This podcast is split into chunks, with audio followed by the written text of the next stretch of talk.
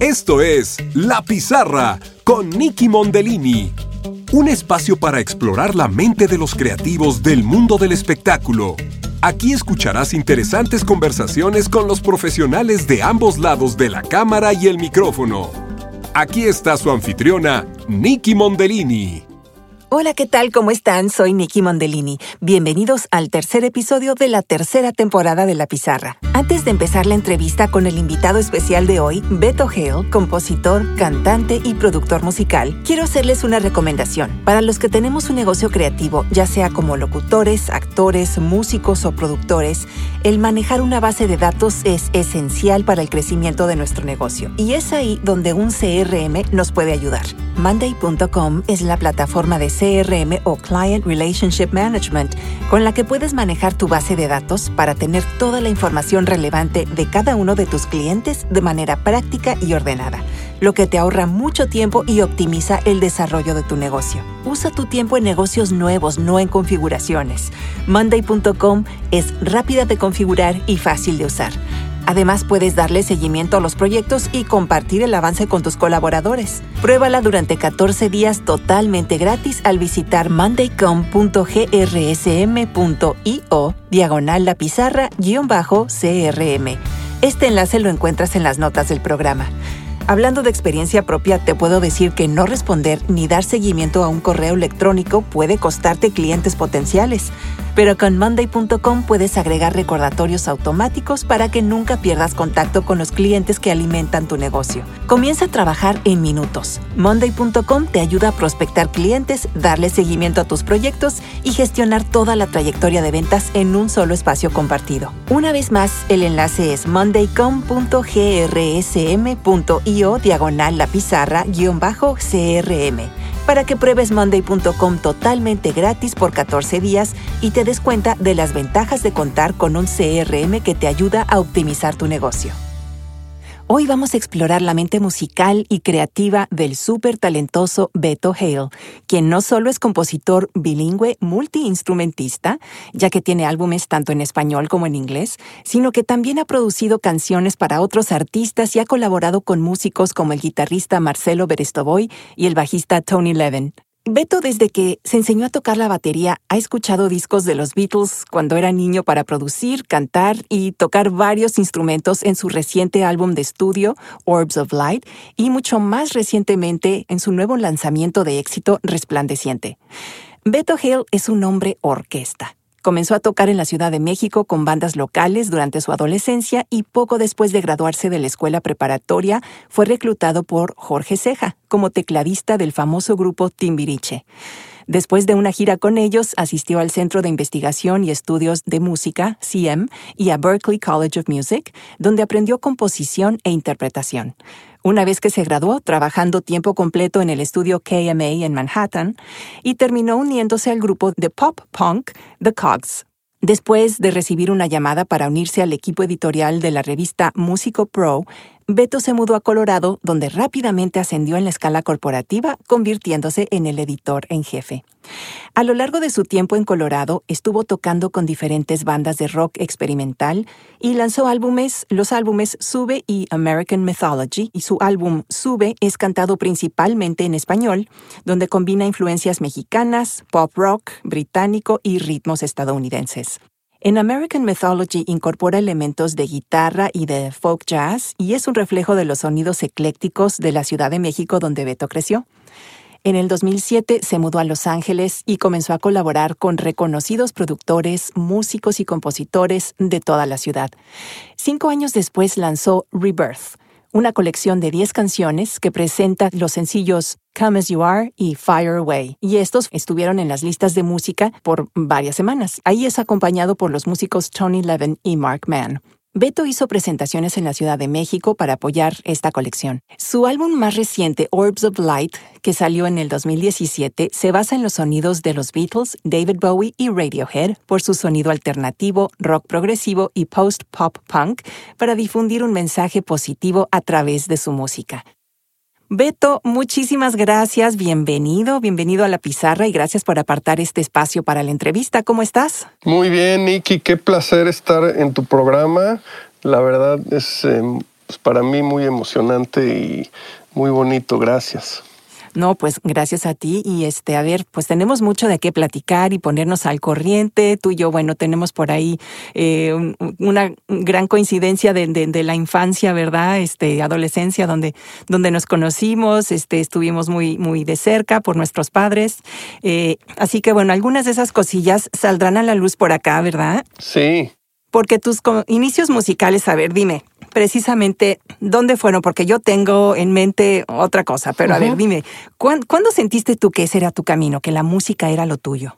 Pues desde muy chiquito la atracción era evidente. Eh, mis papás me cuentan que desde los tipo tres años, algo así, ya bailaba yo con los discos que ponían, que en esa época pues, eran muy variados, incluyendo eh, música de, obras de Broadway y cosas así.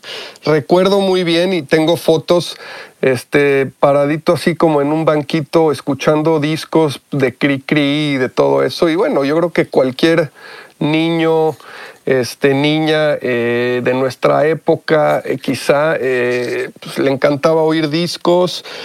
por ahí la radio en el coche, siempre una atracción natural como la que tenemos todos, pero ya más directamente de pensar, ah, pues yo quizá podría hacer esto, fue un poquito más grande, más grande entre comillas, quizá siete, ocho años. Para entonces ya me pasaba yo horas tocando eh, con los tamborcitos que tenía de juguete y plumas y lápices o lo que encontrara, eh, con discos de los Beatles, así como que acompañando la parte de la batería. Y en una Navidad mi mamá me compró una batería, pues más de juguete que de verdad, pero igual ya era una batería y, me la traje, me, la llevé a México. Estábamos en, en Pensilvania, de donde es ella.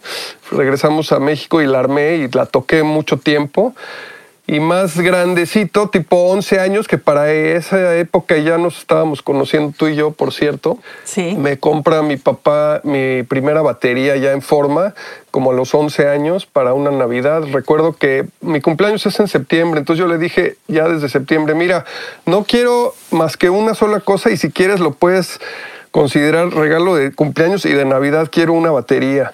Es lo único que quiero. Y entonces de, Navidad me la, regaló, me la regaló y, esa sensación de verla ahí pues en, cerca del árbol de Navidad o lo que haya sido, este, fue así una cosa pues increíble, como lo puede llegar a ser una bici o algo así, un Atari o lo que haya sido lo más codiciado en esa época para nosotros. Este, pero sí, la, o sea, justamente con un amigo platicaba el otro día de esa primera vez que sientes algo que es muy difícil de describir.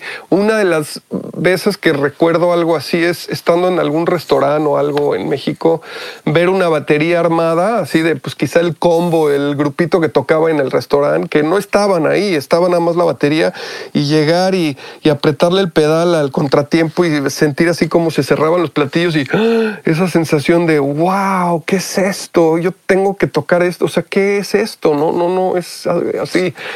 ¿Me entiendes? Y eso pues te pasa con lo que uno ama, eh, te pasa eh, eh, como que hay una conexión que no puedes casi verbalizar, ¿no?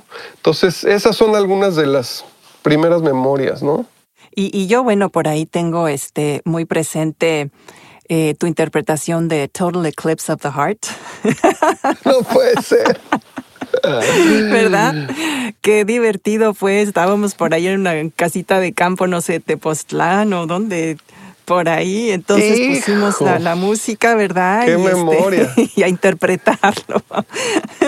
no, hombre, no, no, no. Fue, Qué cosa, eso sí, no me acordaba. ¿eh? Fue muy divertido, pero ves, o sea, ya, tú ya estabas en todo eso. Además, tú me hiciste una muy buena recomendación. Yo por ti descubrí el grupo Yes. Ah, no me digas. Sí, sí, sí, la de este Lonely Heart. Owner of a Lonely Heart. owner, eso que no me acordaba. Owner of a Lonely Heart. Wow, esa fue bueno. ¿Cómo la tocaba yo esa canción? Acabé haciendo una coreografía para, para el grupo. No me eh, digas. que, que, yo este, daba clases en ese, en ese momento, clases de jazz, hice una coreografía. Ah, bueno, me encanta me encantaba. Fíjate qué curioso que menciones ese tema porque justo esta canción resplandeciente que, va, que, salió eh, hace poquito, el 23 de octubre salió, este, tiene una guitarra, una parte de guitarra que sin haberlo hecho de manera planeada, tiene una referencia directa con esa canción. O sea, si tú la escuchas, dices, ya sabemos de dónde viene ese. Y no la toqué yo, la grabó un sesionista, ¿no? Un músico de sesión.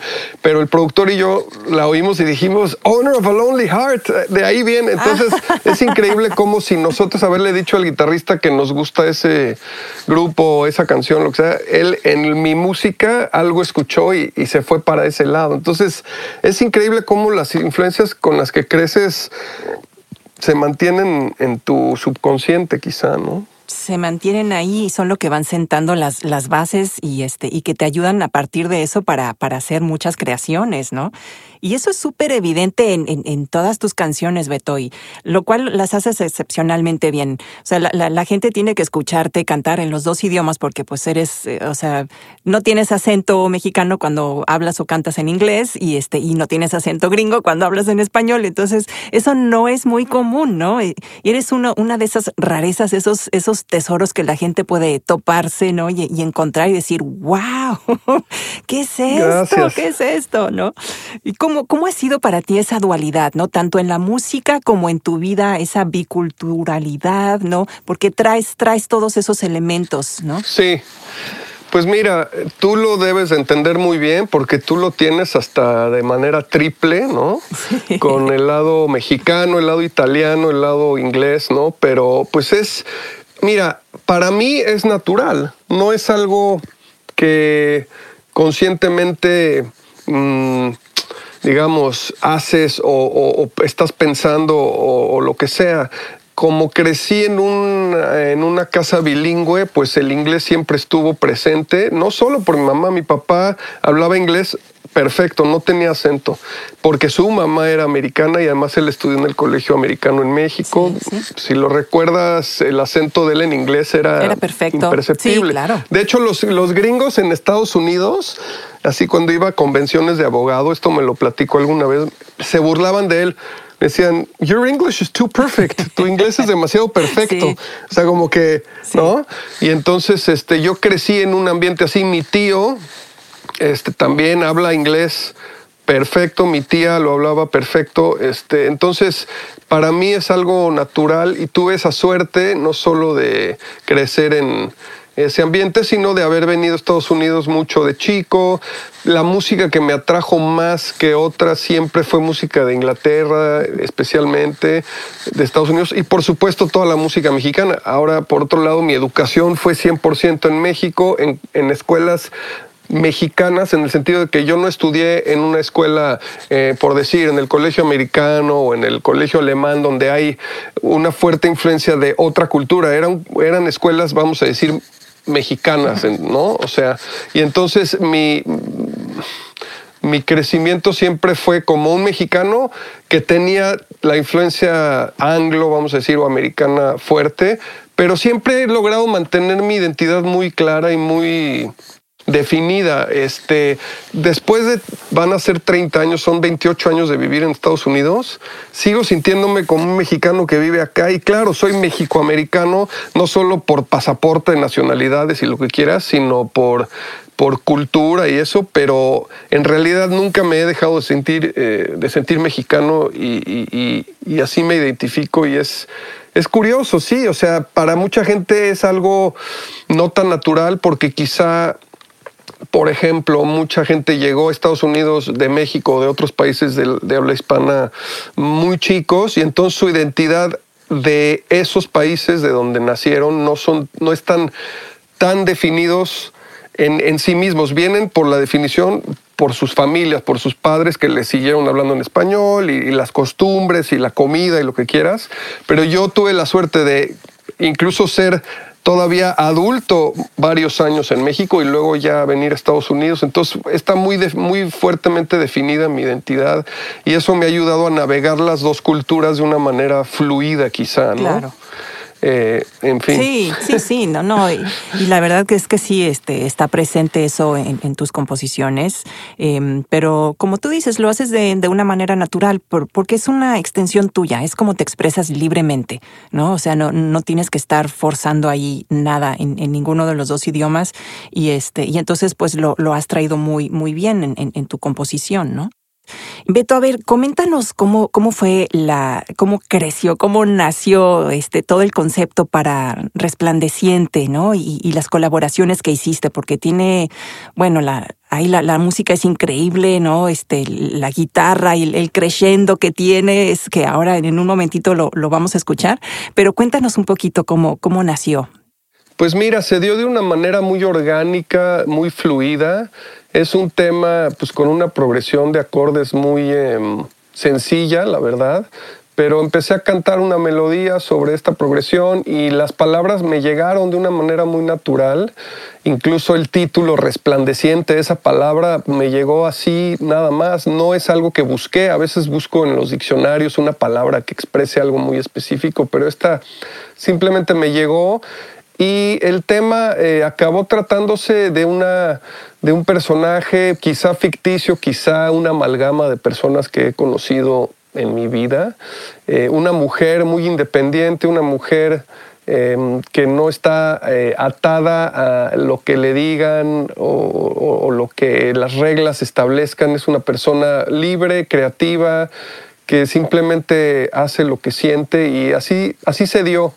Ya lo que fue el arreglo y la manera en que se mm, revistió, digamos, sonoramente el tema, tuvo mucho que ver con el trabajo que hice con eh, mi productor en este caso, que es Juan de Dios Martín, que es un español que vive aquí en Los Ángeles. Eh, mi management me había recomendado mucho conocerlo y ver si trabajábamos juntos porque pensaban que quizá íbamos a tener una gran conexión y la verdad es que tenían toda la razón.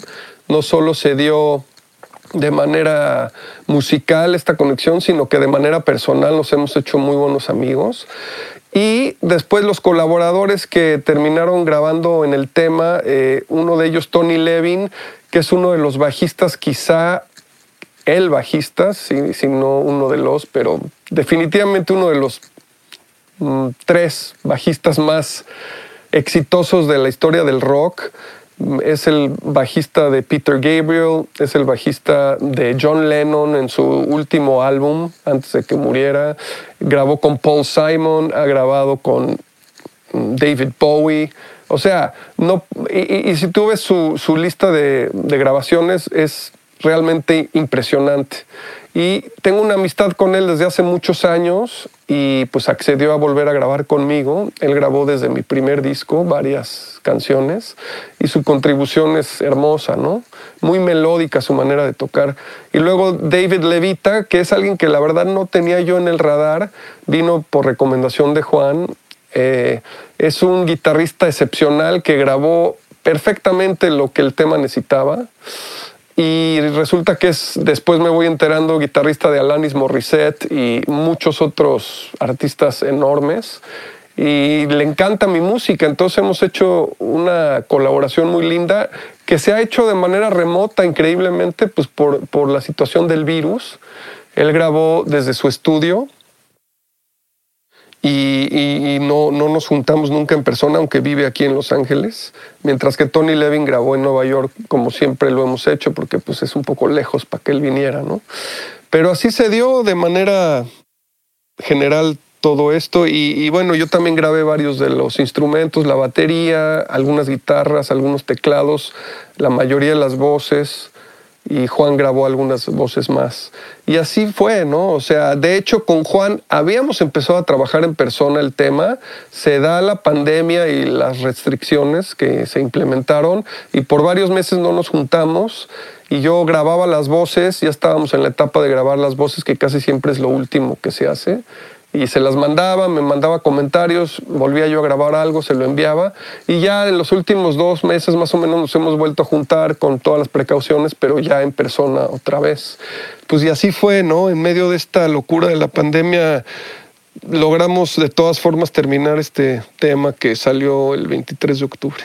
Wow, Beto, qué barbaridad. Bueno, ahí me salen varias cosas ahí que quiero comentar y realmente una es que yo creo que ese tema de, de, la mujer independiente, de todo eso, es un reflejo yo creo que de los tiempos y habla mucho de tu sensibilidad y de, del tipo de persona que eres, cómo absorbes todo eso, cómo, cómo consideras tú el, el, papel de la mujer, ¿no? O sea, yo ya a lo mejor estoy súper analizando, pero, pero a mí me parece eso, porque las creaciones pues no son casualidad, Beto. Yo creo que las cosas las vamos absorbiendo y de alguna manera salen en nuestro arte. ¿no? O sea, yo creo que por eso, y hablando de lo que, de dónde salga la inspiración y, y, de todo lo que es parte de ti, cómo lo plasmas en tu arte, yo creo que es un poco de eso, ¿no? tiene que ver el tiempo en el que estás viviendo, em, ahora sí que tu, tu opinión o, tu manera de ver la vida, y, y por eso se me hace tan bonita y tan especial esta canción. Y realmente toda tu música es muy positiva, es, es un reflejo realmente de, la calidad de persona que eres. Y el hecho de que, de que eres un músico a un alto nivel y que tienes esas colaboraciones con esos grandes músicos que han trabajado con gente pues muy famosa, ¿no? Y gente que pues que ya está totalmente a otro nivel, eh, pues habla realmente de, de, tu, de tu capacidad, de tu creatividad eh, y de todo lo que has logrado, ¿no? Entonces ahorita se van a dar cuenta cuando, cuando pongamos eh, la canción resplandeciente, pero yo siento que todo eso es, eh, pues es algo maravilloso, ¿no? Que, que, se conjunta.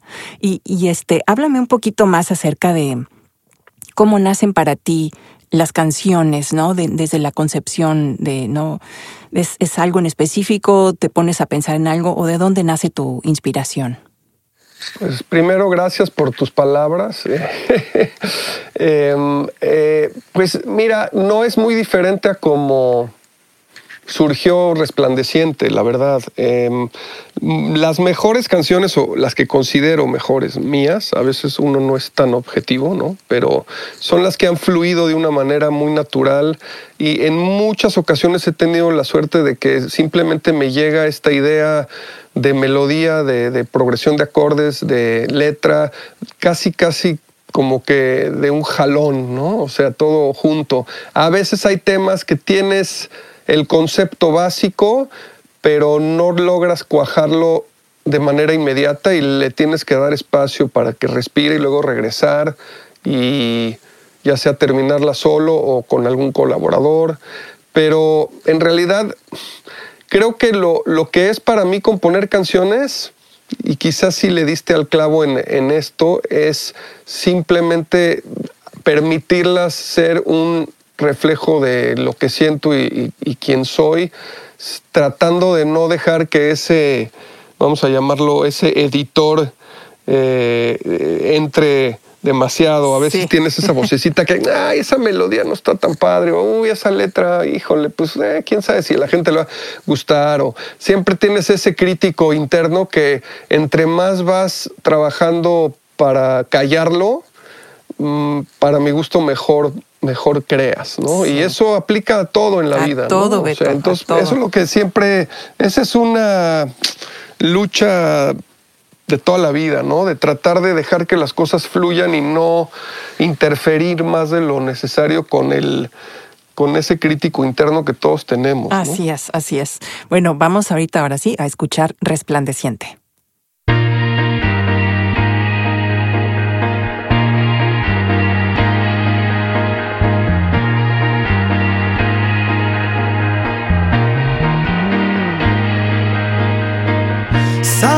sin avisar. Volo sin despegar. Cambio sin meditar. Miro sin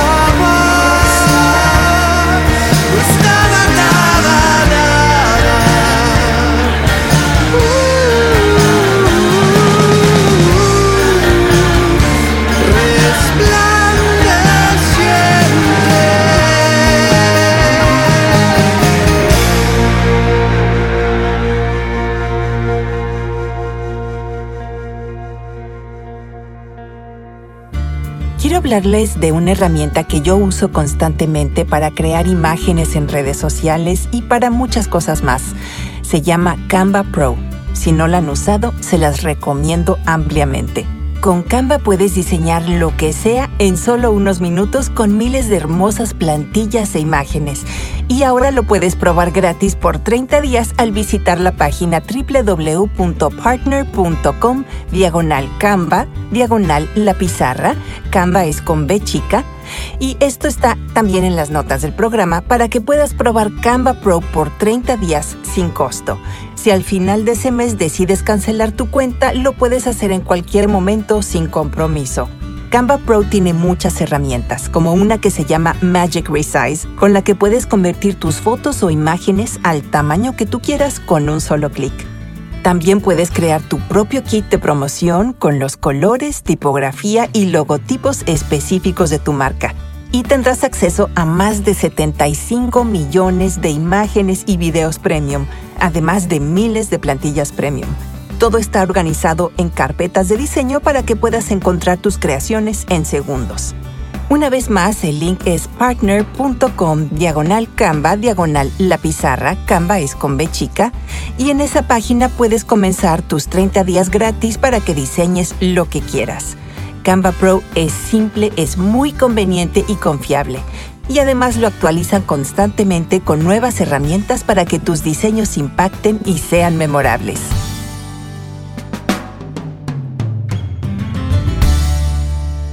Continuamos. Bueno, pues ahora ya vamos, vamos regresando. Acabamos de escuchar Resplandeciente de Beto Hale y pues así se pueden ustedes dar cuenta de, la calidad de música, de la belleza del tema, de todo lo que describe. Y, pues bueno, esto es una, es solo una muestra de, de, todo lo que puede hacer Beto. Les recomiendo que, que sigan en su canal de Spotify, en todo. ¿Cómo te puede encontrar la gente, Beto? Este, ¿Cómo estás en redes sociales y todo? Estoy en Facebook, en Instagram y en Twitter, arroba Beto Hale, que es Beto H-A-L-E. También este, en YouTube, mi nombre, Beto Hale. Este, estoy también eh, en mi propio sitio, que lo estoy actualizando todo el tiempo, betohale.com. Y también pueden visitar el sitio de mi estudio, que por fin terminé y ya publiqué, que es losolivosrecordingstudios.com. Entonces, eh, pues en todas las plataformas y en mis propios sitios ahí pueden estar ah, conectados con lo que estoy haciendo. Claro, y también para saber de, de pues cuándo van saliendo, ¿no? Tus, tus nuevas canciones, tus nuevos álbumes. Y ahorita tienes planeada alguna presentación en vivo, este, claro, con la pandemia todo, todo se tuvo que, que detener, pero yo he visto que ya algunas personas están empezando, ¿verdad? Con algunas presentaciones. Lo que voy a estar haciendo son este, presentaciones virtuales. Hice algunas en el verano, ahorita quiero retomarlo y pues las, las transmito a través, por ejemplo, de mi página de Facebook o de Instagram. Eh, de repente voy a probar hacerlo por Twitter y, y esas las voy a ir anunciando. Y lo que es en vivo, estamos tratando de ver qué lugares y en qué ciudades están dispuestos a darnos un espacio.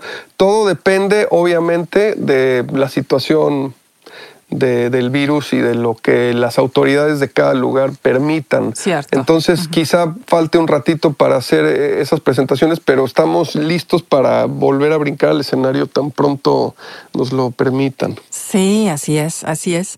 Y cuéntanos ahora un poco eh, cómo empezaste a, hacer tu estudio de los olivos, porque realmente, y hay fotos en, en tu sitio web, ¿no? Es, está espectacular. Muchas gracias. Pues mira, fue una gran fortuna de, circunstancias eh, fortuitas que se dieron para poder hacer esa inversión y, encima de, poderlo hacer en el mismo terreno donde vivo.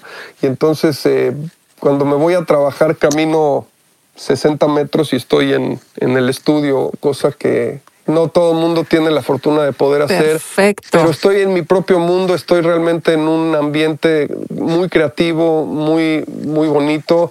Logramos hacer un, un estudio con ventanas, entonces entra la luz natural, puedes ver árboles y pajaritos afuera, cosa que en muchos estudios no tienes la fortuna de poder hacer.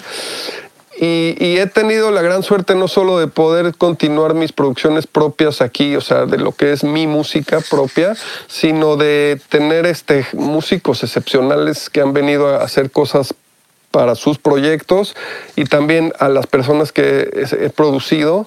Y bueno, todo el mundo se va contento y con ganas de regresar y tienen una experiencia muy positiva, se sienten a gusto, se sienten seguros, ¿no? De que pueden expresar su creatividad aquí. Y ha sido algo, pues un sueño, eh, perdón, un sueño hecho realidad. En, claro. ¿Y de dónde sale el nombre de los olivos?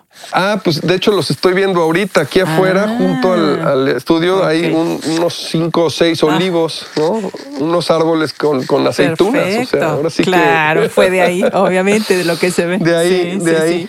Sí. y este, háblame de esas colaboraciones. Hiciste una hace poco con Nancy Sánchez, que, ¿no? De la canción The Children Are Still in Cages, que por cierto, qué bonita voz tiene ella, ¿no? Fue algo muy bonito porque yo como artista he ido a una estación de radio y la persona que me ha entrevistado ahí, Mark Torres, es el manager de Nancy. Y él, habiendo tocado ya mis temas en el radio varias veces, eh, me dijo hace un, par de meses, oye, me encanta lo que haces, me, encantas, me encantan tus producciones y Nancy va a grabar tres canciones de protesta eh, hablando de situaciones actuales y creemos que serías ideal para producirlas. Entonces lo hicimos aquí en el estudio, yo grabé todos los instrumentos, este, vino ella y grabó la voz, este, y la verdad es que hemos hecho una gran mancuerna y yo creo que es el principio de algo que seguramente va a continuar con otras eh, producciones con no, Y además es una canción muy sentida y, pues que refleja algo muy muy grave, ¿no? Como los niños en jaulas en la frontera y todo eso y, y, pues lo interpreta muy muy bien ella, así que les recomiendo, ¿verdad? Que lo escuchen. En, ahí este ella tiene un canal, bueno, lo pueden eh, escuchar en, en, a través de tu sitio web también, ¿no? Sí, ahí puse el video y van a salir dos temas más en el próximo mes, entonces van a poder este, también escucharlos. Uno de ellos es en español y el otro también en inglés. Así es.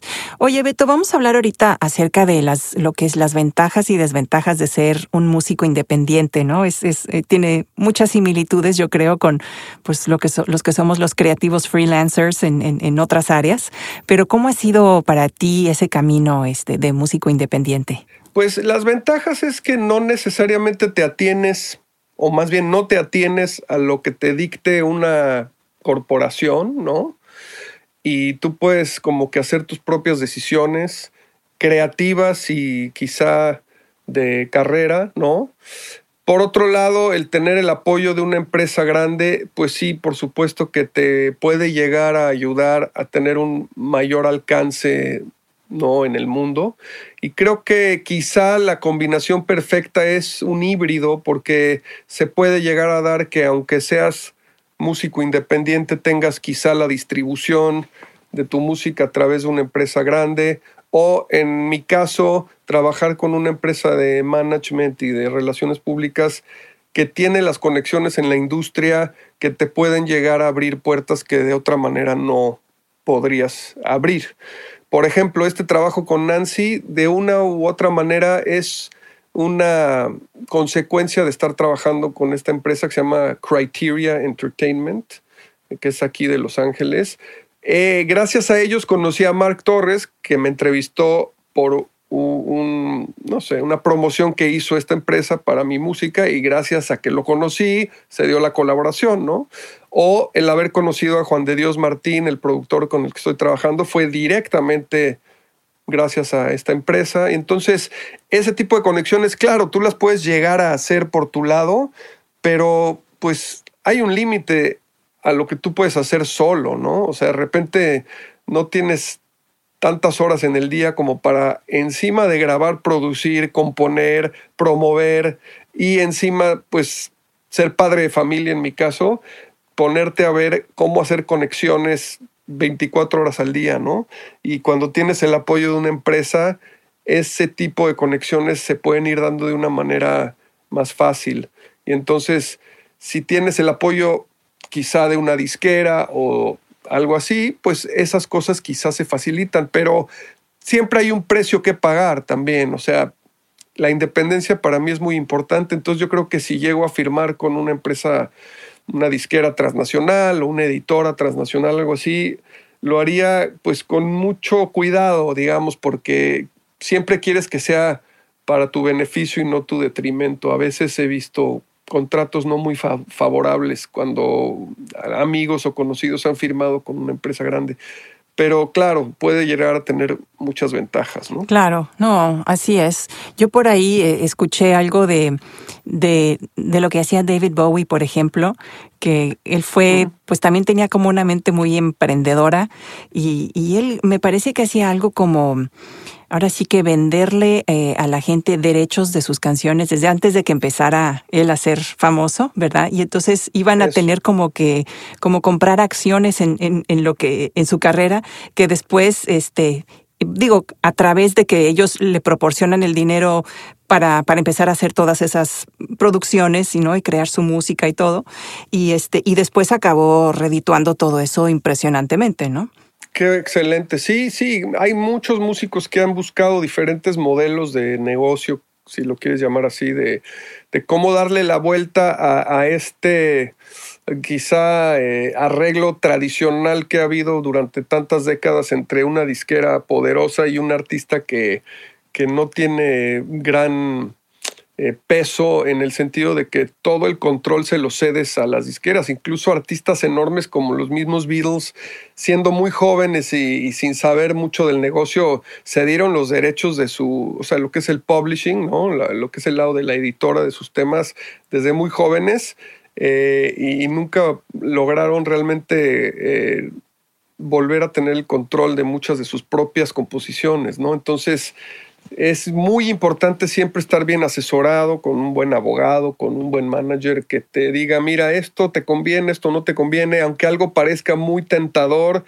pensarlo dos o tres veces antes de... Sí, así es, porque se pueden dar muchas cosas muy, pues muy tristes, ¿no? Y, meterse en predicamentos ahí, que, que, pues, qué triste perder el control de, de, tu propia creación y que, ¿no? Y que cedas los derechos por, porque las cosas no sean explicadas bien desde un principio, ¿no? Entonces, sí, no.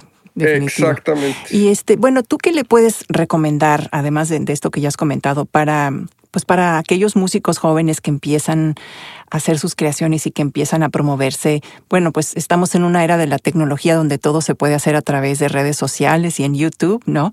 Pero, ¿qué, consejo les darías tú a ellos para, para poder seguir promocionando su, su propia música?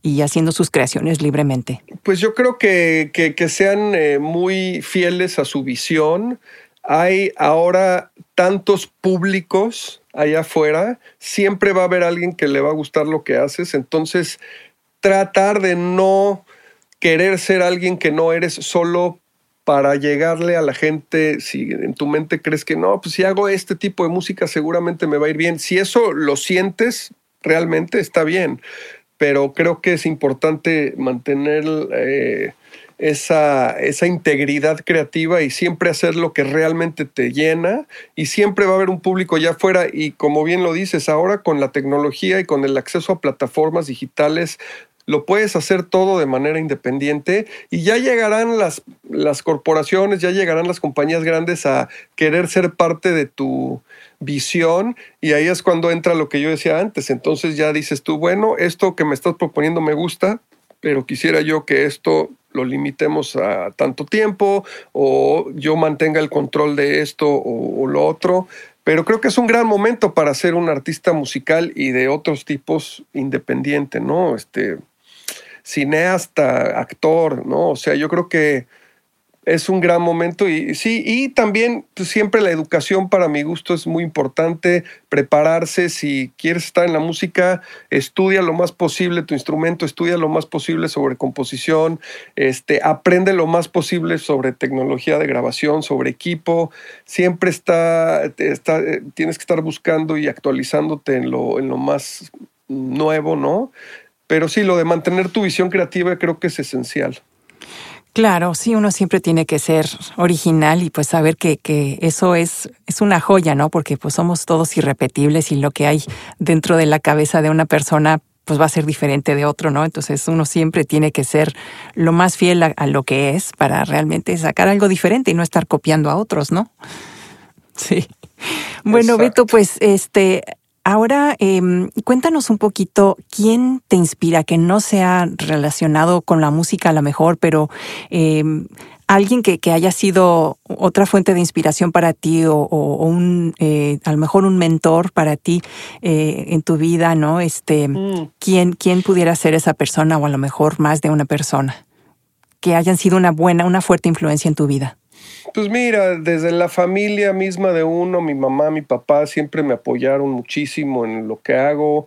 Eh, yo creo que mi papá hubiera sido muy feliz siendo poeta o, o algo así. Se, se, fue por el lado de las leyes yo creo que mucho por presión familiar, ¿no? Y fue buenísimo haciéndolo, pero él desde muy chiquito siempre me apoyó en, en la música o en lo que yo quisiera hacer en ese momento, mi mamá también. Más adelante, pues bueno, eh, maestros, claro, de música, pero también maestros de, desde la escuela primaria hasta la universidad que siempre estuvieron ahí para apoyarme. Y este, bueno, gente que nunca conocí, pero a la que admiro, pues hay tantísimos, por ahí cineastas, por ahí pintores, no sé, siempre he sido gran admirador de gente como Dalí, que estaba tan afuera de las convenciones y que siempre hizo lo que él quería sin importarle lo que dijera la gente, no, es solo un ejemplo. Este, no sé, siempre ha habido gente que me ha inspirado. También sigo mucho a comediantes, eh, ¿no? Stand-up, ¿no? Comedians. Este, me, me encanta eh, esa, esa inteligencia y libertad de decir lo que realmente piensan y expresar cosas que todos quisiéramos poder decir y a veces no sabemos cómo decir y encima te hacen reír. Entonces, eh, tengo influencias de muchas, sí. de muchos lados. No, pues ahora sí que realmente somos, somos una, una amalgama de, de, de, todo lo que vamos absorbiendo en la cultura, pero es importante, yo creo que todo lo que mencionas, pues son gentes de, de diferentes eh, aspectos, de, de, diferentes áreas creativas, y, y, y, eso es como mantenerte eh, la, esa alimentación de diferentes fuentes, ¿no? Para diversificar tu, lo que tú eres. Eh, y, seguir creando desde diferentes puntos de vista, ¿no? Claro, y mira, mi, mi misma esposa Sandra, que es escritora, que si ella hubiera querido, habría podido ser músico también siempre ha estado ahí eh, apoyándome y, muchas veces me ha dicho algo que digo, claro, por supuesto, eso no lo había pensado, de cualquier cosa, no solo de algo musical, sino quizá un, una decisión importante en mi carrera. Y la verdad, mis propios hijos, tengo un, un hijo de 15 años y una nena de 6 y ellos todo el tiempo son una fuente de inspiración porque la manera en que ven las cosas es tan refrescante y te, y te, te revierte a decir, tengo que a veces ver las cosas como las ven ellos, con esa perspicacia, esa inocencia y esa eh, esa manera de ver las cosas libre de, juicio, ¿no? De prejuicio, digamos. Entonces, uno, uno tiene que ver para adelante, ¿no? La gente mayor y también hacia atrás, ¿no? O vamos a decir, para... Sí, hacia los, más jóvenes, claro. Hacia los jóvenes, sí, porque ellos son los que tienen esa todavía no están tan, este, vamos a decir, entre comillas, corrompidos por, por lo duro que es la, lo dura que es la vida, ¿no? Y este, pero también tienen una manera de ver las cosas que te recuerda que también tú era, eras así, ¿no? Y que puedes seguir siéndolo así en muchos eh, situaciones, ¿no? Así es, así es, Beto. ¡Wow! ¡Qué maravilla! Qué, qué bonita manera de plantearlo! Beto, pues muchísimas gracias por, por, por, darme este tiempo para la entrevista. La verdad ha sido muy refrescante eh, oírte hablar, ver cómo pues cómo has ido creando tu carrera, eh, cómo te has seguido preparando y esas colaboraciones tan maravillosas que has logrado y que presentas en tu música. Y este, bueno, pues que sigan, que sigan esos éxitos definitivamente, ¿no? Muchísimas gracias por la invitación, Nikki. Ha sido realmente un placer y pues un saludo a toda la gente que, que te escucha y muchísimas gracias por la invitación. No, pues a ti otra vez gracias. Y bueno, pues a ustedes que nos escuchan ya saben, vayan a la página de Beto, betohale.com, H-A-L-E eh, es el apellido, y lo pueden encontrar así también en, redes sociales. Síganlo, escuchen su música y entérense de cuándo van a ser sus próximos lanzamientos y de cuándo va a ser sus conciertos virtuales, eh, porque se la van a pasar muy bien y se van a transportar a otro mundo con esa música tan increíble que hace Beto. Y bueno, pues si les ha gustado la pizarra, sigan dejándome sus comentarios en Apple Podcast, que son muy bien recibidos, o bien lo pueden hacer en Instagram en arroba Nikki Mondellini o en Facebook Nikki Mondellini Voiceover. No olviden suscribirse para recibir los nuevos episodios y que no se tengan que perder uno solo. Hasta la próxima. Gracias por acompañarnos en un episodio más de La Pizarra con Nikki Mondellini. Esperamos que hayas disfrutado la entrevista. Escúchanos la próxima semana, donde seguiremos explorando la mente de los creativos en la industria del entretenimiento. Nos encantaría recibir tus comentarios y likes en Apple Podcast. Recuerda que puedes escuchar La Pizarra también en Pandora, Spotify y Google Podcast. No olvides suscribirte para recibir los nuevos episodios. Si te gustó este podcast, compártelo libremente en redes sociales. Puedes encontrar este y otros episodios en www.nikimondellini.com diagonal la pizarra.